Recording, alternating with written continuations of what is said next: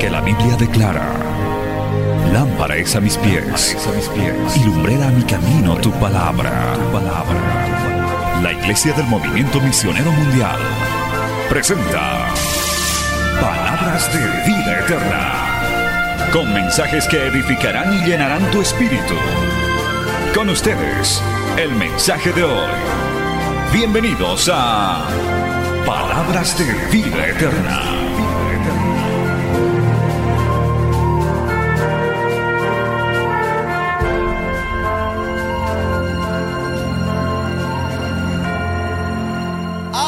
De los que a lo malo dicen bueno y a lo bueno malo, que hacen de la luz tinieblas y de las tinieblas luz, que ponen lo amargo por dulce y lo dulce por amargo.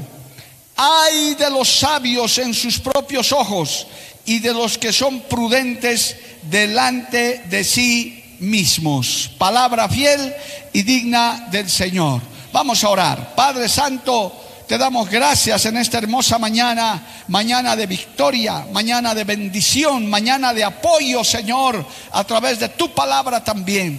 Este es un día, Dios mío, en el que los cielos se han abierto para que los hogares, las familias, los matrimonios, los hijos, los padres reciban bendición, corrección, guía.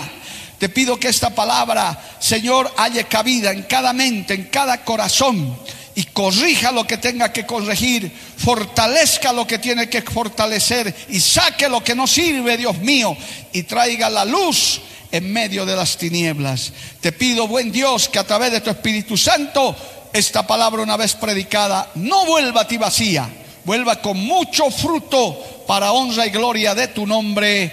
Amén y amén. Tomen asiento, hermano, dando gloria al Señor.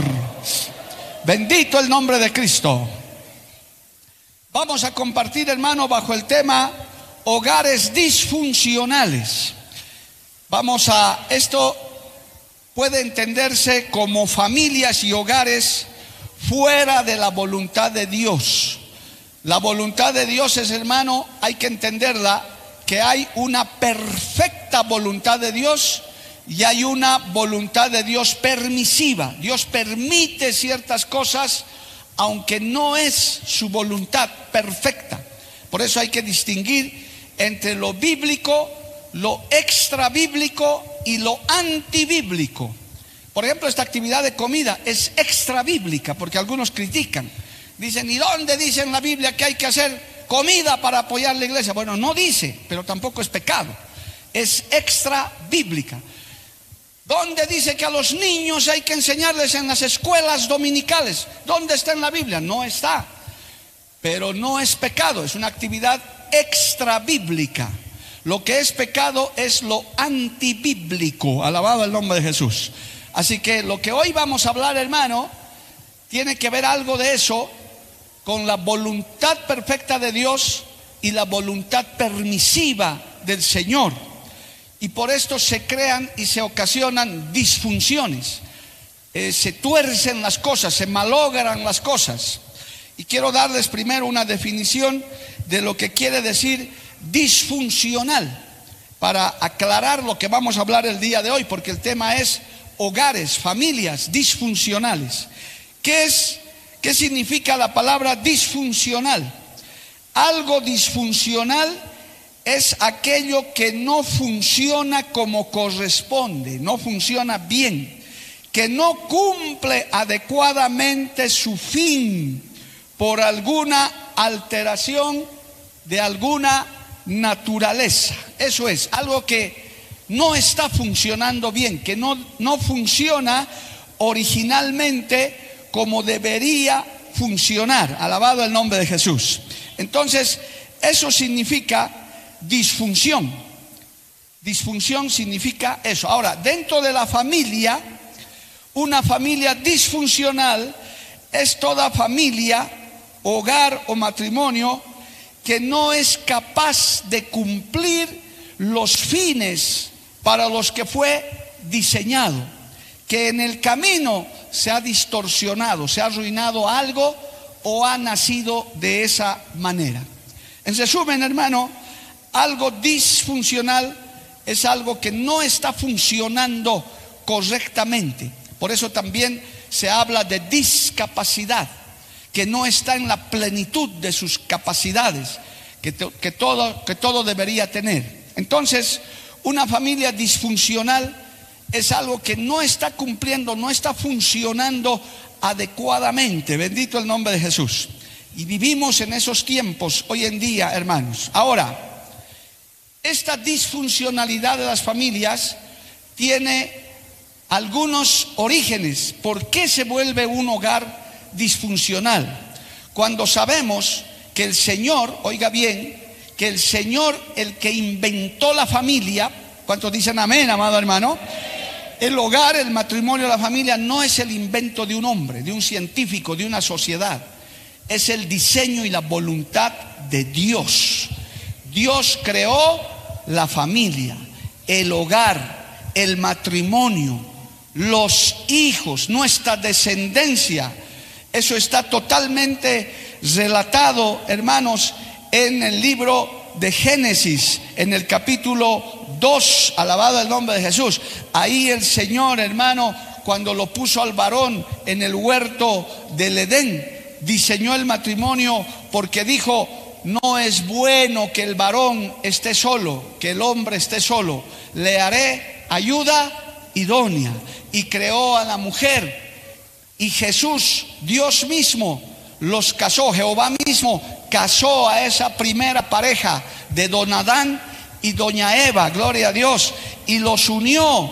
Y dice la Biblia que ya no serán más dos, dice el verso 24 de Génesis 2, cuando se celebró esa boda. Por tanto, Génesis 2.24, por tanto, dejará el hombre a su padre y a su madre, y se unirá a su mujer, y serán una sola carne. De un amén bien fuerte, amado hermano. Eso, denle un aplauso al Señor también.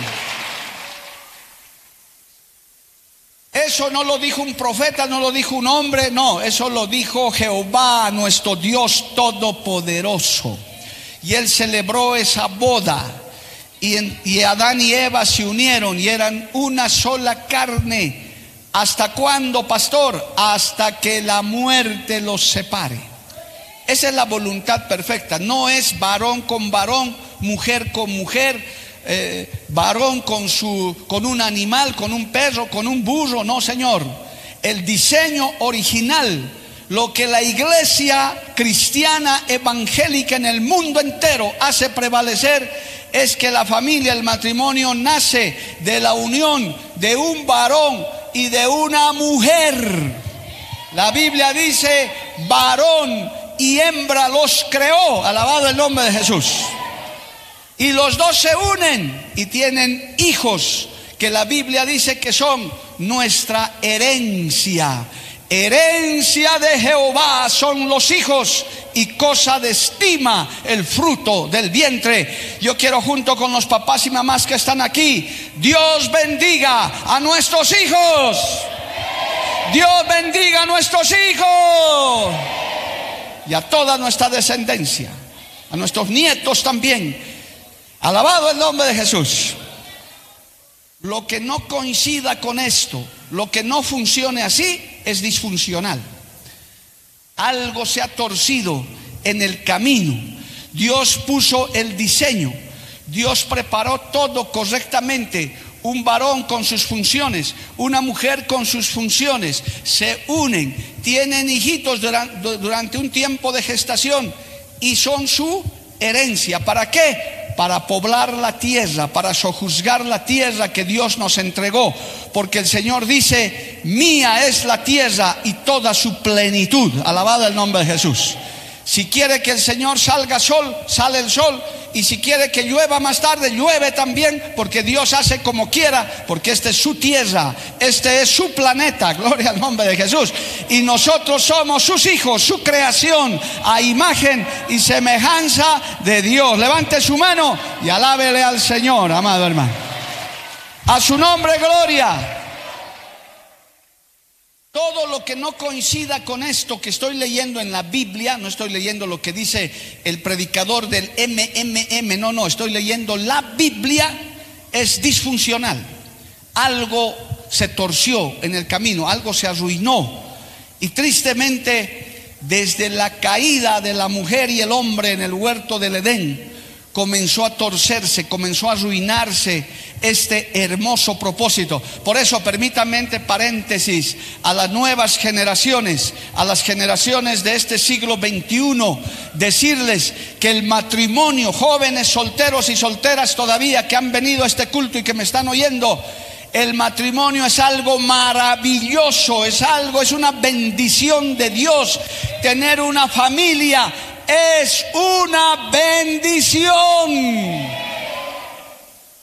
Aunque no seamos perfectos, aunque tengamos errores, aunque tengamos luchas, aunque hayan batallas, aunque nuestros padres y nuestros hijos no sean perfectos, todavía estamos en proceso, pero la familia, conforme a la palabra de Dios, es una bendición. Ahora sí, diga un amén bien fuerte. Por eso, jóvenes, señoritas, no le tengan miedo al matrimonio, es algo hermoso y se lo demuestro. Aquí sentados en esta sala, en este coliseo, hay casados y casadas felices, como yo. Los casados y casadas felices digan amén. Hartos eso que te han estado contando, que es una desgracia, que para qué casarse, que mejor criarse un perro, que mejor criarse un gato. Eso es una mentira. Y no tengo nada en contra de los gatitos y perritos, yo tengo perrito también. Pero los perritos y los gatitos tienen su lugar. Jamás pueden ocupar el lugar de un hijo, mi perro hijo, mi gato hijo. Eso es disfuncional. No ese es el diseño de Dios. El diseño de Dios es que se una un varón y una mujer en intimidad sexual y tengan hijitos para bendición. Aleluya. Qué lindo es abrazar a esos bebés hermosos. Todos los bebés son hermosos, hermano. Gloria al nombre de Jesús. Así que cierro el paréntesis. Jóvenes y señoritas, cásense en la voluntad de Dios y sean felices y tengan sus hijitos y sus hijitas, alegren a esos papás que quieren nietitos. Aquí debe haber papás que quieren nietitos, que ven a sus hijos grandes y dicen, ay pastor, ¿cuándo tendré nietitos? Y los muchachos distraídos con cualquier cosa, hermano, y le traen un perrito, mira tu nietito, papá acá. Jehová reprenda al diablo, hermano. Queremos hijitos de verdad, bonitos, bonitas, herencia de Jehová, gloria al nombre de Jesús. No le tengas miedo al matrimonio, joven, señorita, cásate y sé feliz. Dale un aplauso a Cristo. A su nombre, gloria. Que se oiga este mensaje, qué loco este predicador impulsando a los jóvenes que se casen. Claro, pues hermano, todo tiene su tiempo y todo tiene su hora. Ahora, es disfuncional casarse antes de tiempo. Es disfuncional. Que un jovencito de 14 años quiera casarse, ya, ya algo no está bien. Por eso de eso quiero hablar el día de hoy. Hay un diseño perfecto de Dios. El Señor dice en Eclesiastés, Dios lo hizo todo bueno en su tiempo. Oh, aleluya. En su si a mí a esta altura de mi vida que acabo de subir al sexto piso, hermano, me ponen a criar un bebé, obviamente ya no es mi tiempo, ya no tengo paciencia, ni mi esposita. Tenemos paciencia para ver a los nietitos una hora, dos horas, quizás con esfuerzo una tarde, pero después llévese a sus bebés, hijito, vaya con sus bebés. Porque nosotros ya tuvimos nuestro tiempo para criar cuatro, gloria al nombre de Jesús. Es que no me ponga a criar a mí niños, hermano, porque ya no es mi tiempo. Eso también es una disfunción. Que la abuelita esté criando, ya ni puede con su espaldita y hay que enseñarle a caminar al bebé y la flojonaza no quiere criar a su hijo. Eso no puede ser, hermano. Eso es una disfunción también. Dios lo ha hecho perfecto.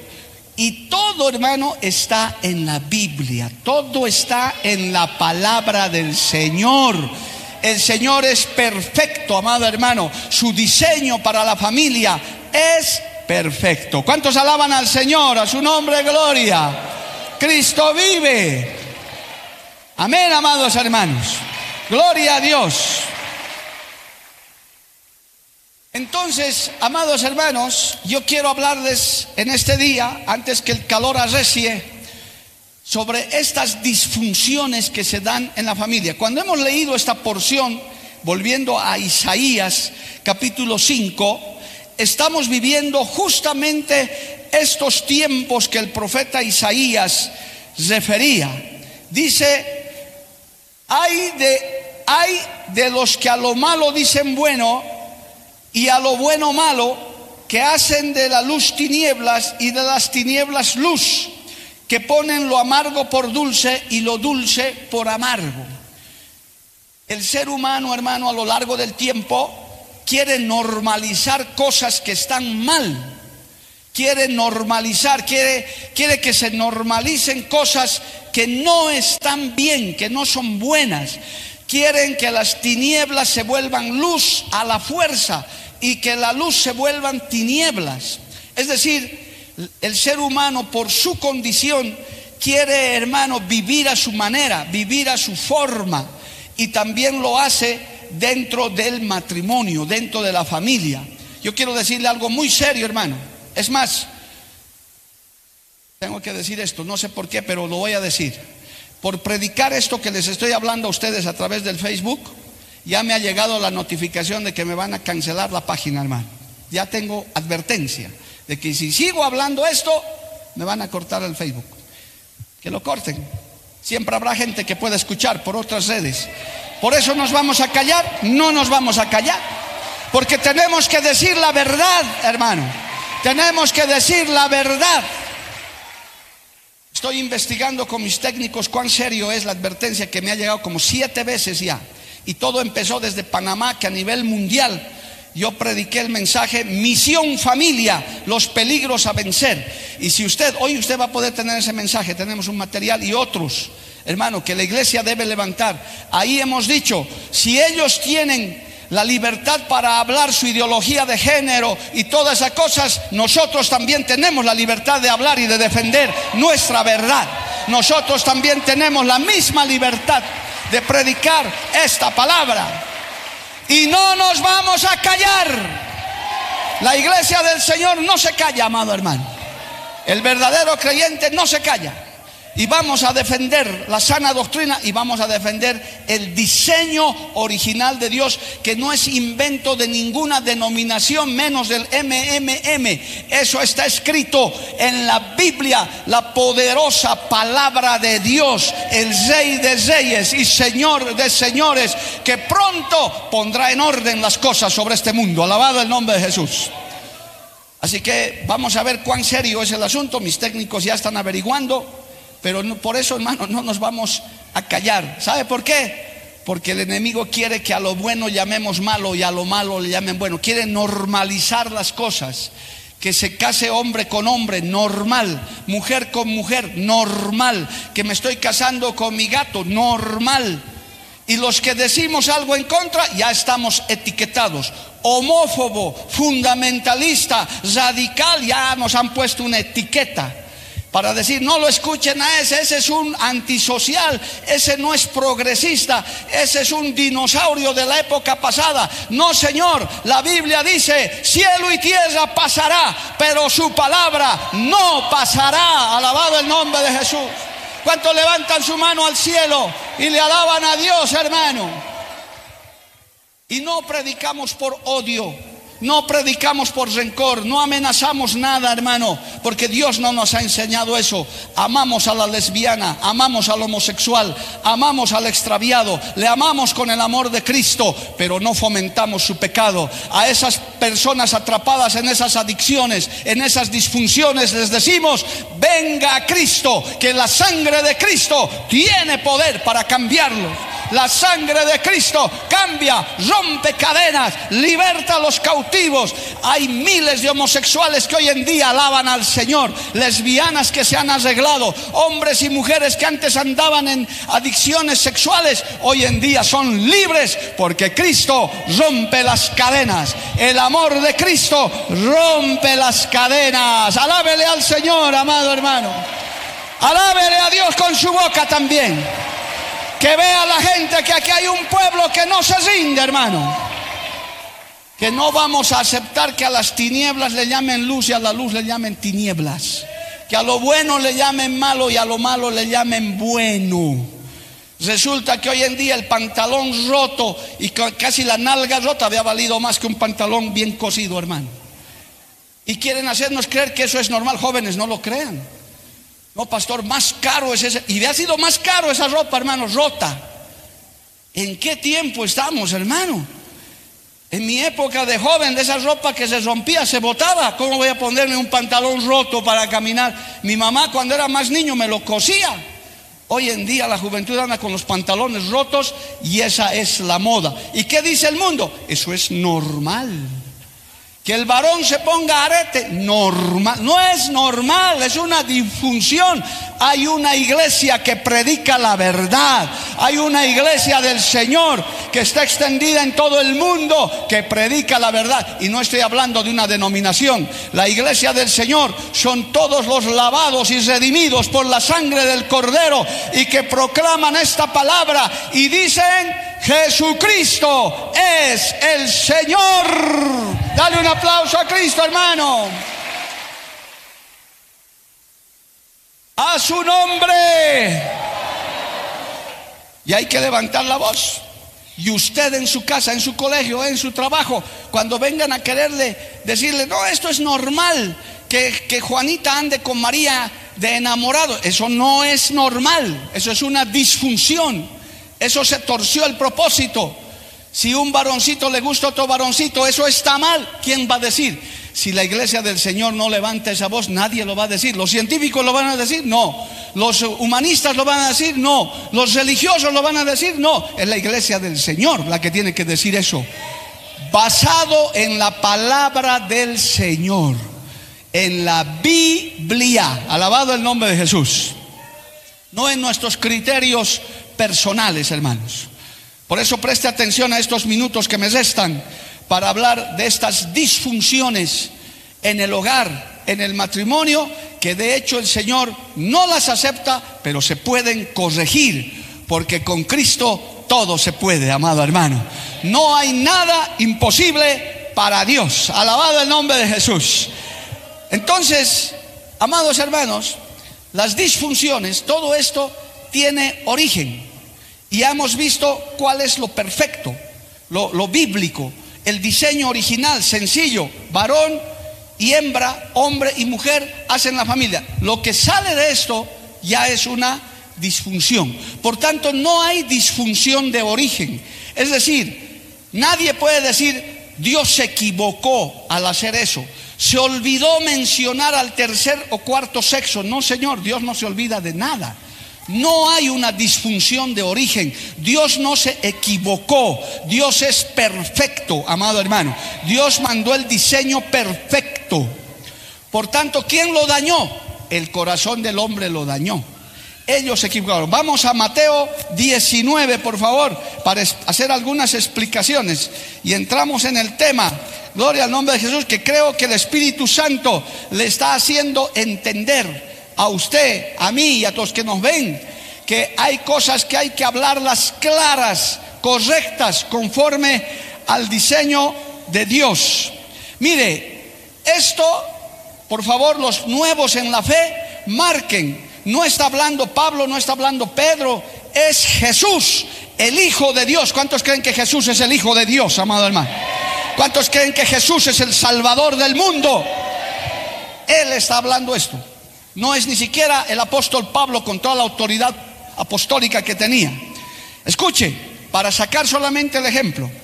Aconteció que cuando Jesús terminó estas palabras, se alejó de Galilea y fue a las regiones de Judea al otro lado del Jordán y le siguieron grandes multitudes y los sanó allí. Entonces vinieron a él los fariseos tentándole, ah, ahí están los de a lo bueno malo y a lo malo bueno, tentándole y diciéndole, ¿es lícito al hombre repudiar a su mujer por cualquier causa? Repudiar aquí se entiende por divorciarse de su mujer, por cualquier causa. Esa era la pregunta. ¿Por qué? Porque ya andaban en esa degradación los israelitas, su pueblo, porque hasta aquí todavía no estaba fundada la iglesia, estaba el pueblo de Israel, hermano, su pueblo. Y se, y se separaban por cualquier causa. Hoy en día, ¿qué está pasando, hermano? Hemos llegado a esos mismos tiempos. Yo he sido abogado, eh, y si alguien le ha dicho que no lo he sido, lo he sido, hermano, muchos años, desde el año 89 hasta el año 2003, 2004, he sido abogado en ejercicio. Quiero decirles, mire, cómo, cómo coincide la palabra de Dios, que hasta el año 1969, antes de los códigos llamados Banzer, hermano, el adulterio en Bolivia era un delito, ibas a la cárcel. Si te pescaban en adulterio, estabas arrestado e ibas a la cárcel. Busquen, los estudiantes de derecho, busquen eso.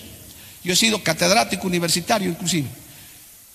Después que se dictan los códigos del 70-71, resulta que ya no es delito. Lo malo llaman bueno. Dice, no, no, ya no, ya no eres un delincuente si adulteras. Ahora solamente va a ser una causal de divorcio. Si eres un infiel, ya tienes que divorciarte nomás, te pueden botar de la casa.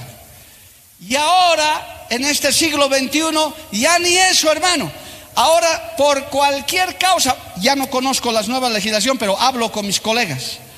Hasta vas no, no es problema, nos divorciaremos, es que ya no me gustas, listo, chao, andate, me voy a buscar otra, por cualquier cosa. Hermano, antes los divorcios duraban años. Y yo como cristiano que nunca he atendido un divorcio, pero he visto, lo que los abogados queríamos es que más bien se arregle esa pareja, que vuelvan. Así nos formaron en la universidad. Nunca promuevas un divorcio sin ser cristianos, sin ser evangélicos. Nuestros catedráticos nos decían, el abogado tiene que ser conciliador, tiene que hacer volver a la pareja. Y yo tenía esa mentalidad, aunque nunca atendí divorcios. Pero hoy en día, hermano, más bien mientras se divorcian, mejor, más rápido. Aquí está exactamente lo que está en la palabra.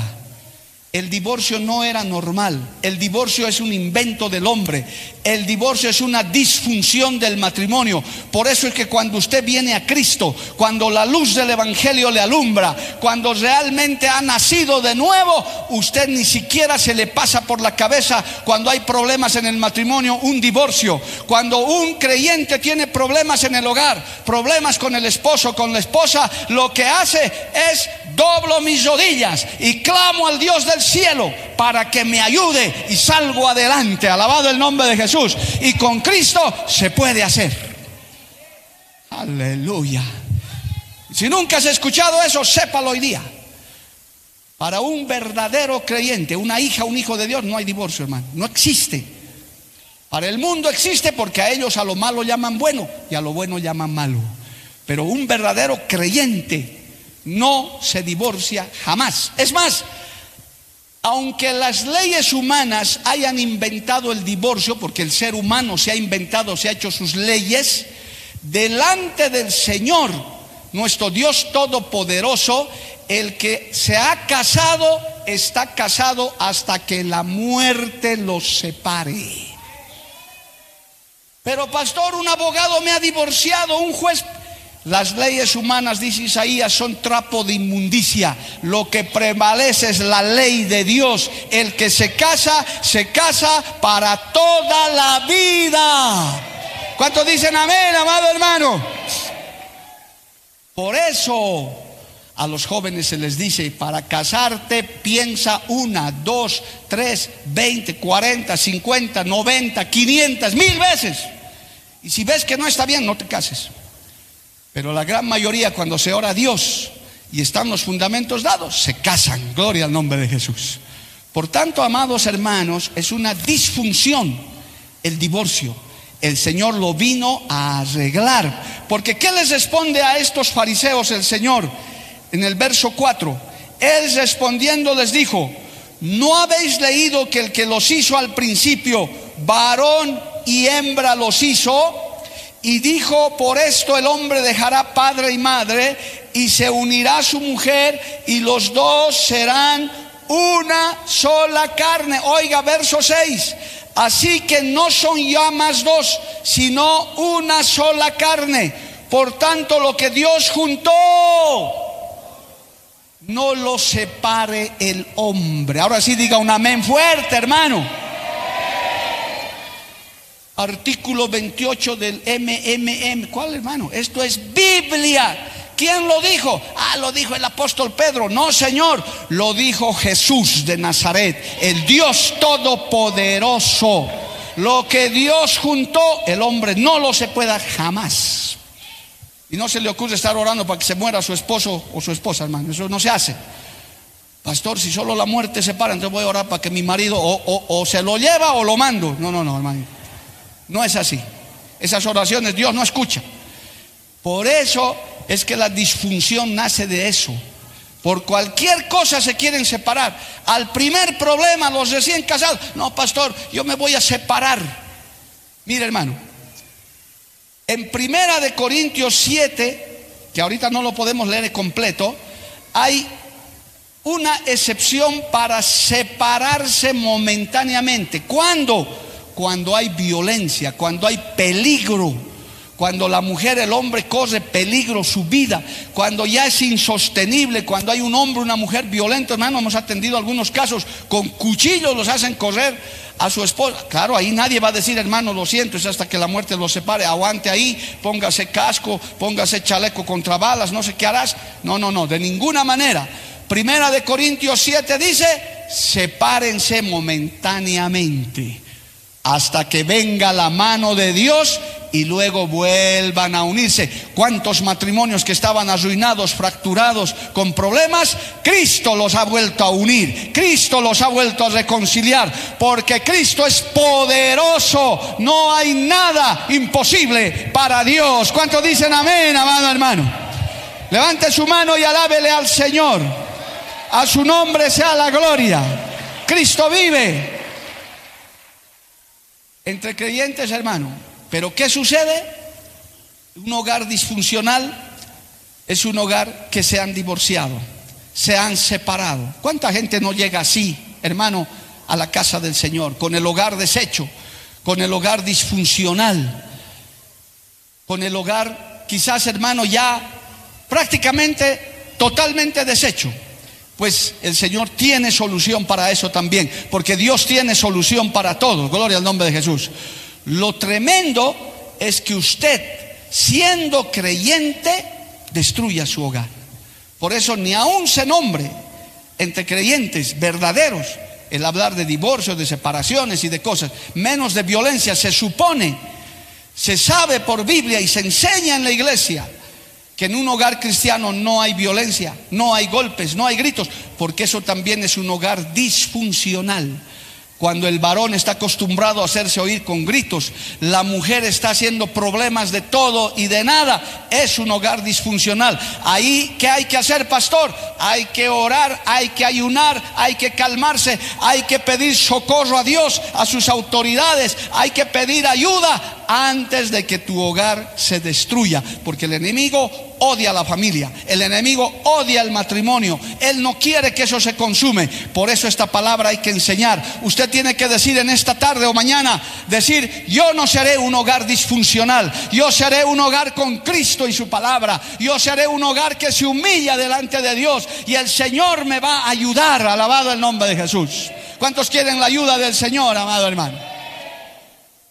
Lo que Dios juntó, el hombre no lo separe jamás.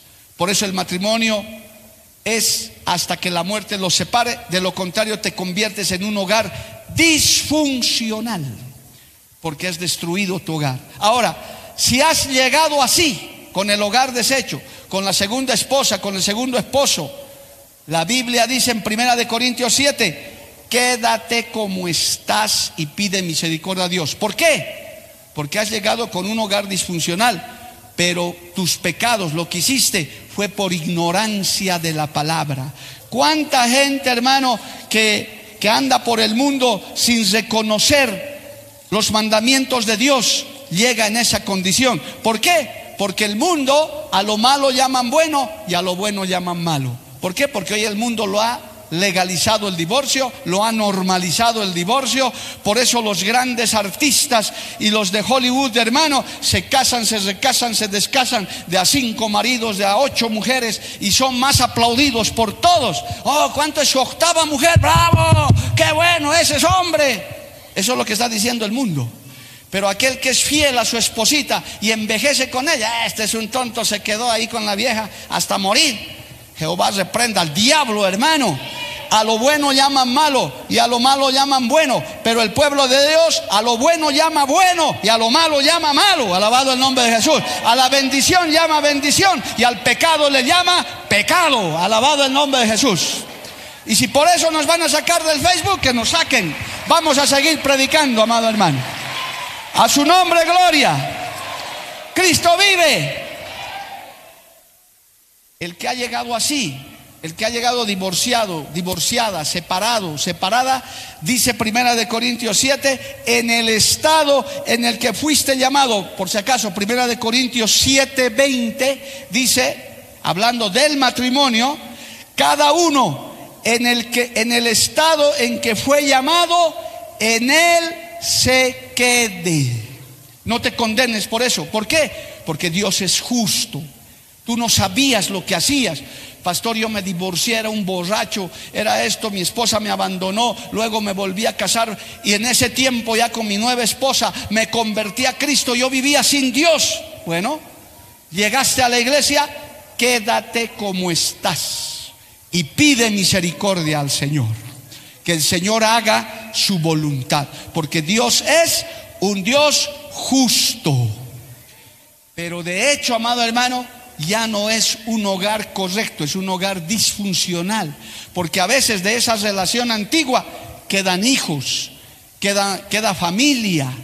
Nunca será igual, pero también grande es la misericordia de Jehová, alabado el nombre de Jesús, que no tendrá por inocente al culpable, ni tampoco, hermano, culpará a un inocente que no sabía lo que estaba haciendo. ¿Cuántas cosas, amado hermano, hemos hecho por ignorancia de la palabra. Estoy seguro, no soy profeta ni hijo de profeta, pero el año pasado o el anteaño pasado, ¿cuántos de los que ahora están sentados en esta iglesia estaban todavía rezando a los muertos? Quizás hasta estaban disfrazados de, de, de diablos y de cualquier cosa para estas fechas satánicas. Es posible que hasta tus hijitos los hayas estado disfrazando, pero ha venido la luz del Evangelio, ha venido la luz de la palabra y ahora estás sentado en una iglesia y dices, yo ya no adoro muertos, yo ya no tengo nada que ver con Halloween, ahora yo alabo al Dios vivo, yo glorifico al Dios santo, a Jesucristo nuestro Señor. ¿Cuántos le dan un aplauso a Cristo, hermano? Y a su nombre. Ahora ya eres libre, antes eras ciego, ahora veo, estabas corriendo al cementerio con tus empanadas para que tu abuelo coma y en vida ni un pico le has invitado. Gloria a Dios. Porque eso es lo que hacen la mayoría, hermano. Al muerto van y le entregan cosas en vida, ni un par de calcetines, y van y quieren regalar un terno inglés. Regálale pues ahora, hermano, en vida. Ahorita saliendo, si estás con tu papá, tu mamá, tu esposita, invítale un plato. ¿Para qué vas a llevar al cementerio para que se lo coma el perro o el gato, hermano? Es mejor que ahora se lo coman, disfruten ese moconchinchi, ese refresco. Ahora que estamos vivos, disfrutamos de la bendición de Dios, aleluya, de la mano del Señor. A su nombre, gloria. Ese hogar disfuncional, hermano, de la segunda esposa, segundo esposo, tiene sus dificultades. Ahí hay que agarrarse de la misericordia de Dios. Mire, hay hogares disfuncionales que tiene, la esposa tiene sus hijos, el esposo tiene sus hijos y entre ellos tienen sus hijos, es decir, los tuyos, los míos y los nuestros. Es, es, tremendo, ahí tiene que haber una sabiduría sobrenatural. ¿Y por qué hicieron eso? Por ignorancia de la palabra de Dios. El hombre sin Dios, el ser humano sin Dios, hermano, hace lo que quiere, vive como quiere, hasta que viene Cristo y pone en orden las cosas. Un predicador decía, Dios perdona los pecados, pero no evita las consecuencias. Hay consecuencias. Un preso que se convierte en la cárcel, hermano, recibe a Cristo de verdad. No es que en ese momento le van a dar su libertad. Tiene que cumplir su condena. Pero he aceptado a Cristo, amo a Dios, sí, pero te quedan 10 años más de condena, tienes que quedarte. Porque esas son las consecuencias del pecado. Y ahí Dios, hermano, tiene que hacer un milagro a veces, pero normalmente las consecuencias quedan. Esos hogares disfuncionales, hermano, tienen que apelar a la misericordia de Dios. Y quiero darles un consejo.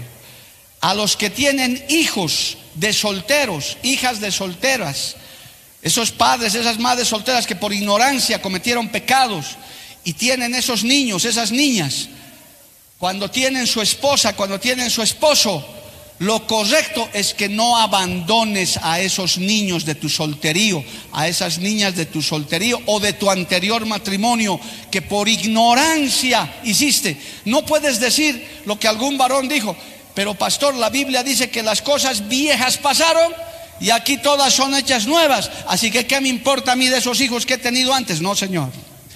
Hay que atender a esos hijos, hay que atender porque son tus hijos.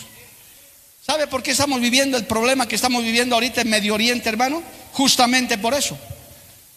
Por el gran problema del patriarca Abraham, que le dio una ayudita a Dios y se metió junto con, con el consentimiento de Sara a tener hijos con la esclava y de ahí nace Ismael. Y ahí están los ismaelitas ahora, dándole guerra al pueblo de Israel, a la descendencia de Isaac. Imagínense, después de 20 siglos, 30 siglos, sigue el problema hasta el día de hoy. Las consecuencias de lo que Abraham y Sara hicieron. Esa es la guerra entre árabes y judíos, amado hermano. Dios tenga misericordia, gloria al nombre de Jesús. Por eso, si usted ya conoce a Dios, si usted tiene el hogar, si usted es soltero, soltera todavía, agárrese de Dios y no cometa esas disfunciones, no se adelante a los tiempos, no destruya su hogar, alabado el nombre de Jesús. Y si llegaste así, cumple tus obligaciones. Da la asistencia familiar, atiende, es tu hijo, es tu hija, aunque hayan sido los pecados de tu juventud, aunque hayan sido los traspiés que has tenido en la vida, tienes que cumplir y ahí das testimonio de lo que Dios ha hecho en tu vida. Dale un aplauso al Señor, hermano, a su nombre sea la gloria. Cristo vive. Esas familias disfuncionales es que no es lo correcto, no es lo que Dios quiere exactamente, pero sucede en la vida. Pero cuando ya conoces a Cristo, ya estás prevenido ya no lo haces con facilidad porque ya conoces la palabra de Dios y ahora estás escuchando que no puedes divorciarte, que tienes que solucionar los problemas. A lo más que puedes llegar es a una separación momentánea por violencia o por cualquier cosa, pero no más de eso. Es más, en ese mismo libro de Primera de Corintios 7, amado hermano, recomienda la escritura que la mujer que tiene esposo inconverso no lo abandone ni el hombre que tiene esposa inconversa, no lo abandone, porque también eso es una disfunción. Uno dice, pastor, ahora me he casado, ahora ya conozco a Cristo y mi marido es un mundano, ¿qué hago con este? Me deshago de él y, tratan de irrespetarlo, de no sujetarse. La mujer cristiana, aunque tu esposo sea inconverso, debe sujetarte a tu esposo. Uy, no hay ni un amén. Listo. Con razón había que predicar esto. Gloria al nombre de Jesús con razón. La mujer que tiene marido inconverso, que obviamente es un buen marido, tampoco, no, pastor es un abusivo, bueno, que no sea abusivo, que, te trate, diga, bueno, te has convertido, mi amor, quieres ir a tu iglesia, anda nomás. Si es, tienes un marido así, no tienes ni para qué pensar en separarte, más bien tienes que ganártelo para Cristo. Ahora sí ya está mejor, ¿no? Tienes que orar por ese tu marido, porque es carne de tu carne y hueso de tus huesos. Y lo mismo para los varones. Hoy, pastor, lleva una pesada cruz con falda y cabello largo. Es mi mujer. ¿Será que Dios me libra de esta mujer inconversa? No te va a librar, hermano. Te la tienes que ganar para Cristo. Tienes, porque hermano es increíble, yo he amonestado a un par de hermanos en la iglesia en su tiempo, misioneros tremendos, hermano, y ni siquiera se ganan a su esposo y a su esposa. No, pero ya para qué mi marido ya está perdido, pastor, yo prefiero ir a las calles a ganarme almas. ¿Cómo pues? Si no eres capaz de ganarte a tu marido, ¿cómo vas a poder ganarte otros? Ahí por eso hay que hacer misiones en la casa, gloria al nombre de Jesús, misiones en el hogar, hay que ganárselos para Cristo, porque tu hogar dejará de ser disfuncional, tu hogar estará bajo la voluntad de Dios. ¿Cuántos dicen amén, amado hermano? A su nombre sea la gloria. Cristo vive. Amén.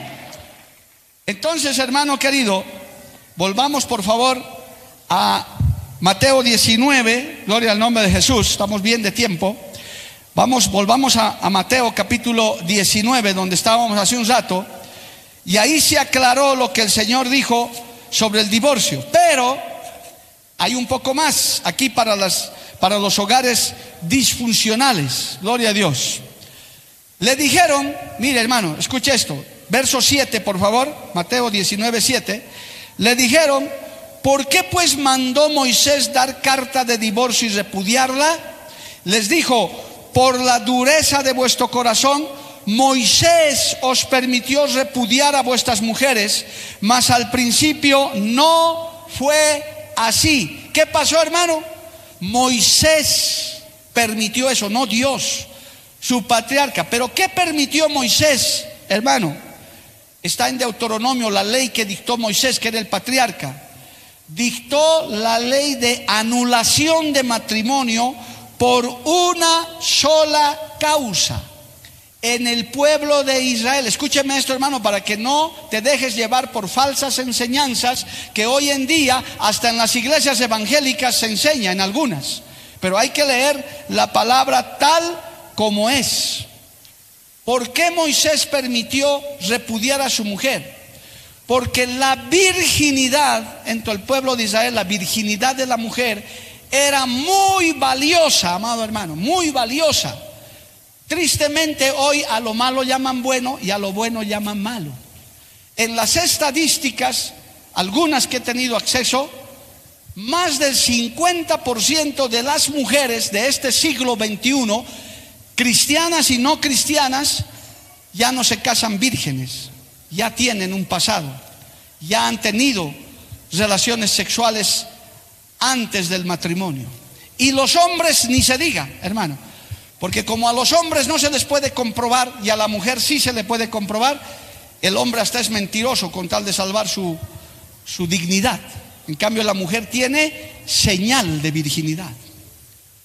Como a lo bueno llaman malo y a lo malo llaman bueno, hoy en día ¿qué hace la sociedad?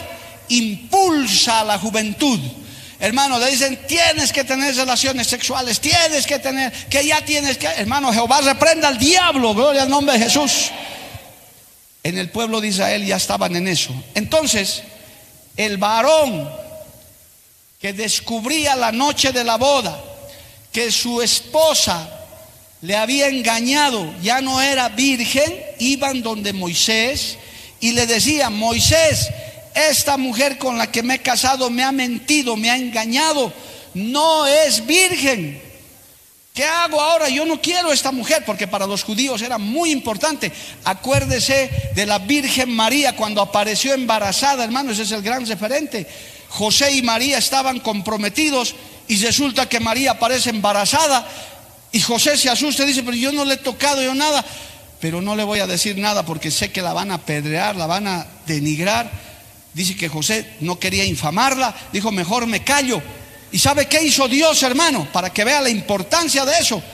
Bajó un ángel del cielo y habló con José y le dijo, Josecito, no temas a recibir, no temas recibir a María tu mujer, porque lo que ella ha engendrado del Espíritu Santo es. Alabado el nombre de Jesús. ¿Cuántos dan gloria a Dios por eso? Le aclaró la situación. Alabe a Dios si puede, amado hermano. Y eso no va a volver a suceder nunca más, por si acaso. Cuidado después. Ah, con razón mi novia parecía embarazada, debe ser del Espíritu Santo. No, no, no, Señor. Eso no va a volver a pasar nunca más.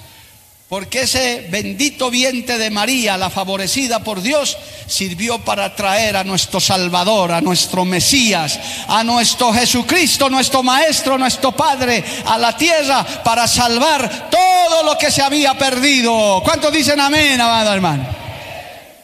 Entonces, por eso estos varones fueron donde Moisés como patriarca, como legislador, y le dijeron, esta mentirosa me ha mentido, ya había fornicado, ¿y ahora qué hacemos? Y Moisés dictó la ley de anulación, él, por eso dice Moisés, por la dureza de vuestro corazón, dijo, bueno, se anula ese matrimonio y puedes buscarte otra que sea virgen. Y por esa causa como lo malo llaman bueno y lo bueno llaman malo, hoy en día hasta eso usan de pretexto para divorciarse. Pero hoy en día la situación es muy diferente. Primero que no somos judíos. Segundo que ya estamos en la dispensación de la gracia. Los novios hablan, charlan. Y es lícito que un novio le pregunte a su novia y una novia a su novio, ya cuando están de novios comprometidos. Oye, Perico, ¿y qué tal? ¿Eres casto? ¿Has conocido a alguna mujer? Y Perico dice, em, este, no, nunca. Tú serás la primera y la única, mi amor. Oh, qué bien, Perico. Prueba. No, tienes que creerme, Dios está delante de mí. Cuidado, hermano. Que sea verdad, varón. Porque si no es así, pues con amor también le dirá, ¿sabes qué, Perica? Yo sí bueno, ahí tú sabes que, bueno, en fin, pasó. Con un par de pericas por ahí o con una perica antes que tú. Perica escuchará, dirá, bueno, voy a evaluar. ¿Y tú, Perica? Uh, hermano. ¿Y tú, Perica? ¿Qué hay contigo? Perica tiene que decir la verdad. No puede negarlo. Y le dirá, no, Perico, jamás, nunca, a mí nadie me ha tocado. Soy virgen desde aquí hasta la punta del zapato. ¿Verdad, Pericas? Y te lo demostraré un día, si es que nos casamos. Y si le dice que no, también le dirá lo mismo. Bueno, Perico, este, tú sabes que, bueno, claro. Y bueno, sí, claro, sí, pasó. Perico y Perica saben lo que pasó. Ahí, en ese momento del noviazgo, con ayuda pastoral o demás, pueden decidir no casarse. Yo he atendido uno que otro caso así. Ha venido Perica y me ha dicho, pastor, mi novio me ha confesado la verdad. Había sido un tremendo pastor. Ha sido un picaflor de esos feroces. Ya había tenido sus aventuras. Así que yo no quiero con él nada. Yo quiero un hombre casto, limpio. Así que le he dicho que ya no más. Punto. Se acabó el problema. Perico todo decepcionado, sí, pastor, le tiene que decir la verdad, pero mejor, hijito, que has dicho la verdad. Ahí está, Perica no quiere saber de vos, dense la mano y se acabó el problema. Y lo propio las pericas que han caído en eso. Casi no ha habido, personalmente no me acuerdo si atendí algún caso, pero si así fuera el caso, es en el noviazgo donde ya sabe con quién uno se está casando. Si a veces hay mujeres que han sido violadas, ni siquiera es que han querido ellas, las han violado, hermano pero ya saben. Entonces cuando se casan, cuando ya dan el sí ante las autoridades, ante Dios, ¿cómo después van a decir, ah, no, pastor, ahora sí he pensado mejor y no quería yo una, una mujer así, así que me divorcio? Eso ya es algo, pues hermano, fuera de lo normal, eso ya no puede suceder, eso ya no ocurre. Por tanto, siendo la única causal por la cual se anulaba el matrimonio entre los judíos, para el tiempo de la gracia, para hoy siglo XXI, ya no existe esa causal. El día que te casas y dices sí delante de Dios, delante de las autoridades, te casas hasta que la muerte los separe. Dale un aplauso al Señor, amado hermano. A su nombre sea la gloria. Cristo vive. Hoy día ya no hay. Y por favor, pastores que están enseñando mal eso, ¿sabe qué, dice la Biblia? Eh, hay una Biblia, hermano, que le ha cambiado, que le ha cambiado este Mateo 19. Dice, a no ser por causa de infidelidad, y eso no es lo correcto. Gloria a Dios. Por la dureza de vuestro corazón, Moisés os permitió darse modo. Y os digo que cualquiera que repudia a su mujer, salvo por causa de fornicación, lo que les he explicado ahorita, se casa con otra adultera y el que se casa con la repudiada adultera. esta palabra que es lo correcto, hermano, fornicación, fornella, está en el hebreo original, fornella, es el pecado de soltero. Los solteros fornican, los casados adulteran cuando se unen sexualmente con una mujer que no es o con un hombre que no es su marido. No es lo mismo el pecado de fornicación que el pecado de adulterio, no es lo mismo. Los solteros fornican, los casados adulteran. Y aquí dice, a no ser por causa de fornicación, es lo que les he explicado. La mujer ya había fornicado por eso se anulaba el matrimonio. Por tanto, esta ley de Moisés, después de esta explicación de Jesús, no está vigente para nosotros, está aclarada. Si quieres casarte con una mujer que ya ha fornicado, sabiendo que ya ha fornicado, cásate, Dios te va a bendecir, no hay problema. O con un hombre que ya ha fornicado, cásate, Dios te va a bendecir, no hay problema, porque ya has aceptado la sangre de Cristo, ya te ha limpiado, ya te has perdonado. Y la gran mayoría, hermano, tristemente, en estos tiempos tan malos que a lo malo llaman bueno y a lo bueno llaman malo, llegan así. Pero viene Jesucristo, nos limpia, nos restaura, nos casamos y somos felices con Cristo Jesús. Dale un aplauso a Cristo, amado hermano. A su nombre, gloria. Cristo vive. El que se casa sabiendo todas estas cosas, por eso papás, estamos hablando de hogares disfuncionales, papás, cuando tu hijita te traiga al novio, pregúntale al novio, antes de qué ganas, de qué vas a vivir, pregúntale, ¿tienes hijos? ¿Eres casado? Porque hermano, algunos han caído en error. Dicen, mi hijita se está enamorando de un hombre que había sido casado dos veces. Hermano, ya no, porque tú ya conoces la palabra, no vuelvas tu hogar de tu hija disfuncional o de tu hijo porque no se puede casar con un hombre divorciado, con una mujer divorciada, a sabiendas de que es divorciado, porque dice que el que se casa con la divorciada o con el divorciado es un adúltero. ¿Por qué? Porque el matrimonio es para toda la vida. El divorcio es lo que el hombre se ha inventado, sus leyes se ha inventado, pero Dios sigue diciendo, aunque tu mujer vive en la China, vive en Japón, vive en cualquier parte, sigues casado delante de Dios. Esa mujer, ese hombre es tu esposo, la Biblia lo dice. Lo que, el, lo que Dios ha unido, el hombre no lo separe jamás. Mejor que lo sepas ahora, antes de que te vuelvas un hogar disfuncional. Y sabe, hermano, ¿Qué dijeron los discípulos ante semejante enseñanza? Verso 10. Le dijeron los discípulos, si es así la condición del hombre con su mujer, no conviene casarse. Oiga, qué sinvergüenzas estos, hermanos. O sea, no, si es para toda la vida, si así va a ser, si no, no va a ser como Moisés. Ah, entonces, entonces era como para que Señor les diga, ¿y entonces qué cosa piensan hacer? Y el Señor hermano les respondió, no todos son capaces de recibir esto, sino aquellos a quienes es dado. Dios bendiga los casados y Dios bendiga a los solteros. Dios los bendiga. Cásate en la voluntad de Dios y mantén tu matrimonio en la voluntad de Dios. Conforme a la palabra, esta enseñanza te puede salvar la vida, hermano, en la eternidad.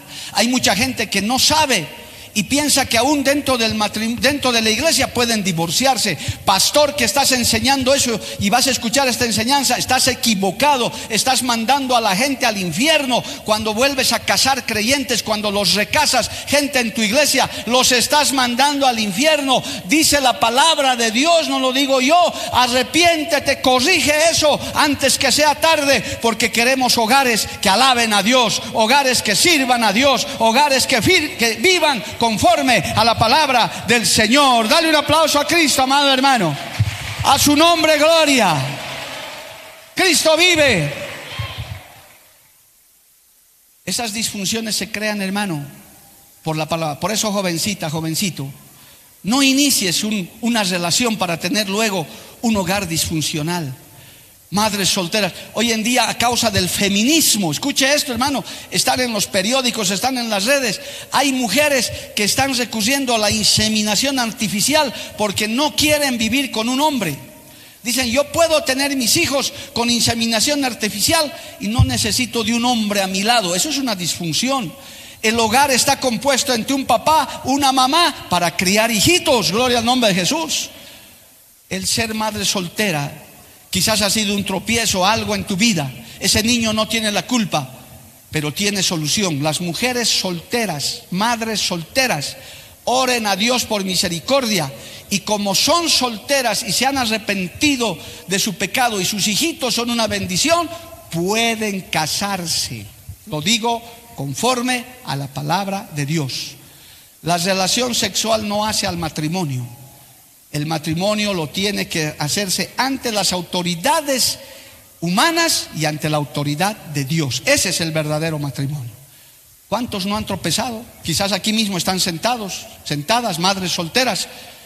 Puedes casarte, pide misericordia a Dios. Eso sí, no será un hogar al 100%, será un hogar siempre de riesgo, porque vuelvo y reitero, hay consecuencias que se dan con el tiempo. Eso no se puede evitar, pero no están prohibidos de casarse las madres solteras y los padres solteros pueden casarse porque nunca se casaron tuvieron sus hijitos, tuvieron sus hijitas, que son su herencia, son su bendición, dependerá mucho de la misericordia de Dios y que ese esposo, esa esposa, asuma la responsabilidad de que se está casando con una madre o con un padre soltero. Diga un amén bien fuerte porque eso es bíblico, hermano. Eso está en la Biblia. Dale un aplauso al Señor. A su nombre sea la gloria. Cristo vive. Pero lo correcto, señorita joven, es que te cases casto, virgen, que esperes a su tiempo y que cuando estés noviando no te estés tocando, ni abrazando, ni besando, porque nosotros en esta obra, digo en esta obra porque no puedo hablar por el resto, nosotros prohibimos eso. No hay toques físicos dentro del noviazgo. No, ya es mi novia y como en el mundo, hermano le atacan y llegan más tocados que el himno nacional a la boda. Gloria al nombre de Jesús. En esta obra y conforme a la palabra nosotros no aceptamos eso, los novios lo saben. Y si lo están haciendo escondidas, se están arriesgando. No les estamos viendo nosotros ni sus padres, pero Dios lo está mirando. Tenga mucho cuidado, cuidado que el Señor les tome atención de eso. No permitimos, papás sepan, los que se están añadiendo a la obra, si tu hijita y tu hijito están de novio están, tienen sus novios, sus novias. Ellos no pueden ni estarse agarrando de la mano, ni empanadeando, ni haciendo tucumanas, ni salteñas, ni nada, amado hermano. Hasta que se casen. Y cuando se casen, se volverán una sola carne. Les voy a hacer sonreír un poquito, ya estoy acabando, me quedan cinco minutos. Esto me lo contó un pastor. Dice que un pastor los, los casó una parejita y era un gran evangelista, le gustaba, era más pastor que evangelista este pastor. Y dice que le dijo, bueno, los declaro marido y mujer en el nombre del Padre, del Hijo y del Espíritu Santo. Ahora Perico puede dar beso a Perica en la boca, bien dado, como esposo.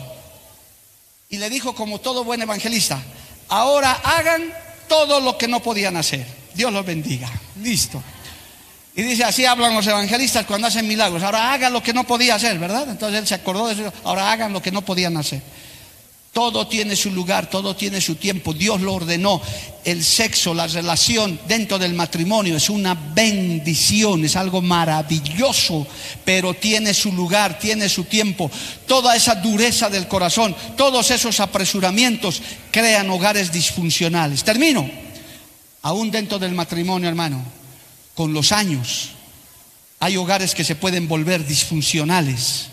Cuando el varón comienza a abandonar a la mujer, cuando la mujer comienza a abandonar al varón, cuando los hijos comienzan a desconocer la autoridad de los padres, cuando los hijos que creen que ya son mayores de edad y pueden hacer lo que les da la gana, eso es un hogar disfuncional, donde se pierde la autoridad, el respeto. Cuando Cristo está en el hogar, hay honra a los padres, hay respeto entre esposos, hay amor a los hijos, alabado el nombre de Jesús. Cuando eso se pierde dentro del hogar, hermanos, hay disfunción hay respeto. Cuando los hijos ya no respetan al papá, a la mamá, cuando la esposa está maltratando al marido, el marido a la esposa, hay una disfunción. Hay que corregirla, hay que traer nuevamente los rudimentos para acabar esta carrera en victoria. Bendito el nombre de Jesús. Nosotros jamás aceptaremos que a lo bueno le llamen malo y a lo malo le llamen bueno. Lo bueno es bueno delante de Dios y el matrimonio en su tiempo, conforme a la palabra del Señor, es bueno y es una bendición. En esta mañana Dios bendiga a esas familias, amado hermano. Y Dios bendiga a esas familias que están luchando que tal vez por ignorancia se han equivocado. Y en esta mañana, aún aquel esposo, esposa que se le está cruzando por la cabeza, me voy a divorciar, me voy a separar, ya no aguanto más. Señor, ayúdame. Pide ayuda a Dios, no destruyas tu hogar. No vuelvas un hogar. Es más, piensa en tus hijos, piensa en tu descendencia.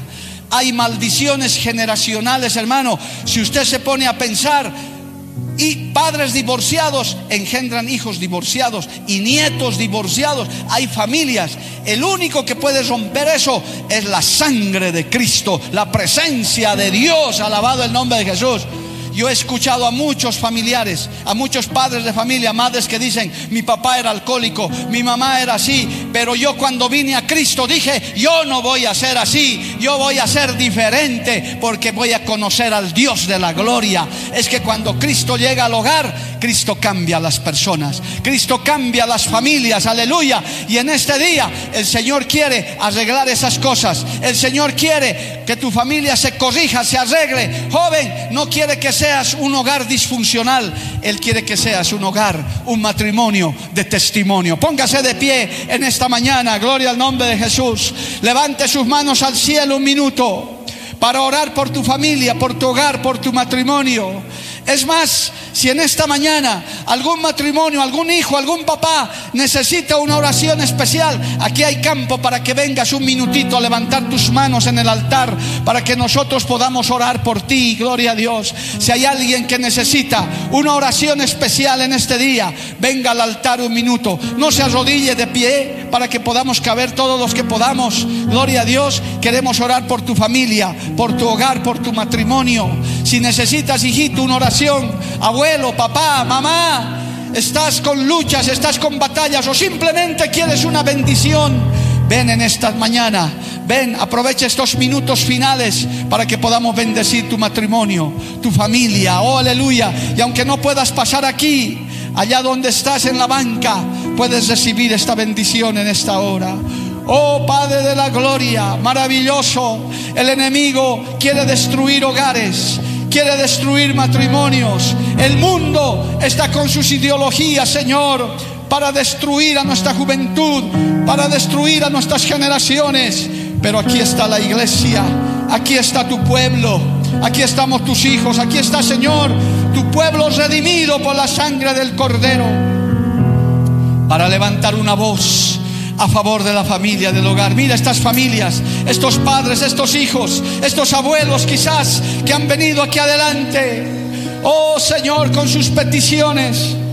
Tú sabes cómo están sus hogares y todos los que están en este lugar, los que nos han oído, nos han visto a través de las redes, a través de la televisión, de la radio.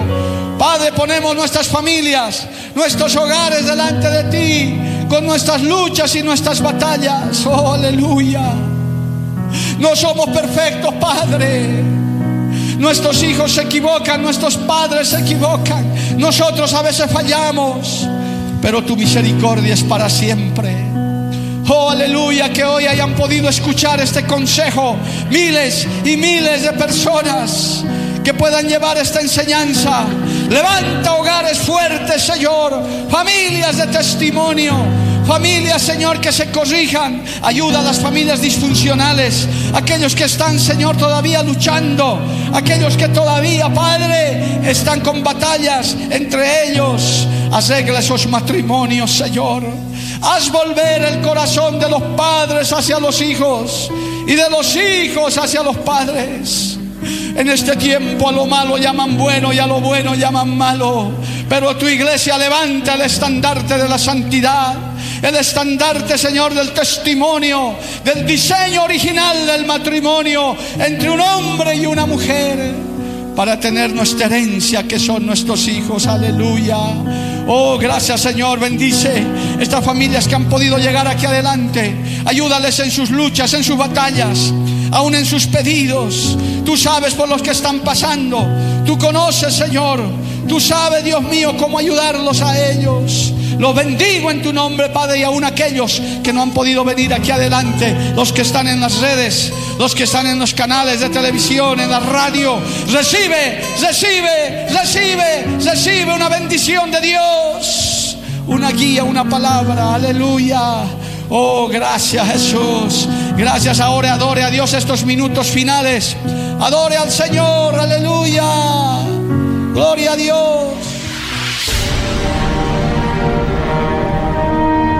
Porque la Biblia declara, lámpara es a mis pies, y lumbrera a mi camino tu palabra. La Iglesia del Movimiento Misionero Mundial tuvo el grato placer de presentar Palabras de Vida Eterna. Si el mensaje de hoy ha edificado tu vida y llenado tu ser, comunícate con los teléfonos de esta emisora. También para pedir una copia del mismo y compartir con otros. Esta fue una producción de la Iglesia del Movimiento Misionero Mundial. Gracias por tu atención. Hasta la próxima. Hasta la próxima. Hasta la próxima. Hasta la próxima.